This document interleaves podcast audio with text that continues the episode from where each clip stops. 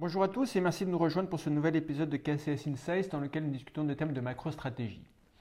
Les marchés financiers ont connu des mouvements marqués au cours des derniers jours dans un contexte où l'inflation aux États-Unis pour le mois d'octobre a rassuré les marchés en s'inscrivant en deçà des attentes du consensus. Aussi, ce chiffre confirme le fait que l'inflation a amorcé sa redescente aux États-Unis et que la Réserve fédérale sera en mesure de procéder à des hausses de taux moins agressives dorénavant. Toutefois, le contexte reste difficile pour les investisseurs car l'impact des hausses de taux passées sur l'activité économique pèsera en 2023. Dans ce contexte, nous publions aujourd'hui trois scénarios euh, pour l'économie américaine. Premier scénario avec une probabilité de 30%, un scénario positif d'atterrissage en douceur.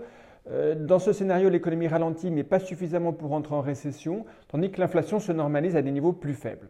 Cela permet à la Réserve fédérale d'envisager un assouplissement de sa politique monétaire et les bénéfices des entreprises resteraient résilients en ligne avec les estimations actuelles du consensus.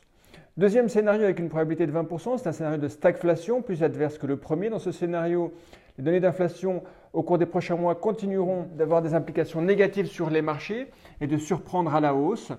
Et, avec ce scénario, la Réserve fédérale continuerait à pousser les taux euh, à des niveaux plus élevés, euh, qui augmenterait donc le risque de récession pour l'économie américaine et pour l'économie mondiale. Troisième scénario avec une probabilité de 50%, c'est un scénario de récession.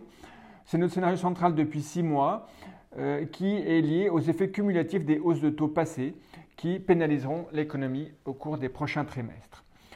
Dans l'ensemble, euh, le premier scénario d'atterrissage en douceur, nous avons revu à la hausse sa probabilité euh, et nous semble désormais gagner en importance. Dans ce contexte, nous procédons à quelques changements dans nos recommandations sectorielles pour refléter cette amélioration euh, marginale. Nous avons donc procédé à un upgrade de certains secteurs cycliques. Tout d'abord, le secteur des semi-conducteurs.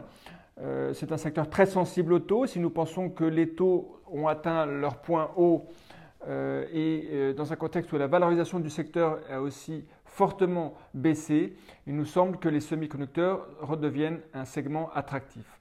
Aussi, nous avons procédé à un upgrade des banques, un secteur attractif en termes de valorisation mais sensible au cycle économique. Dans un contexte où nous avons revu à la hausse la probabilité d'atterrissage en douceur, eh bien, euh, nous upgradons euh, les banques. Face à cela, nous upgradons un secteur défensif, le secteur de la santé et, de la, et les pharma en particulier. C'est un secteur euh, très sensible au dollar et donc nos perspectives d'un dollar baissier pour les prochains mois suggèrent que le secteur est moins soutenu par ce facteur-là. C'est un secteur qui est aussi euh, relativement euh, cher en termes de valorisation. Merci pour votre attention, je vous souhaite une très bonne journée.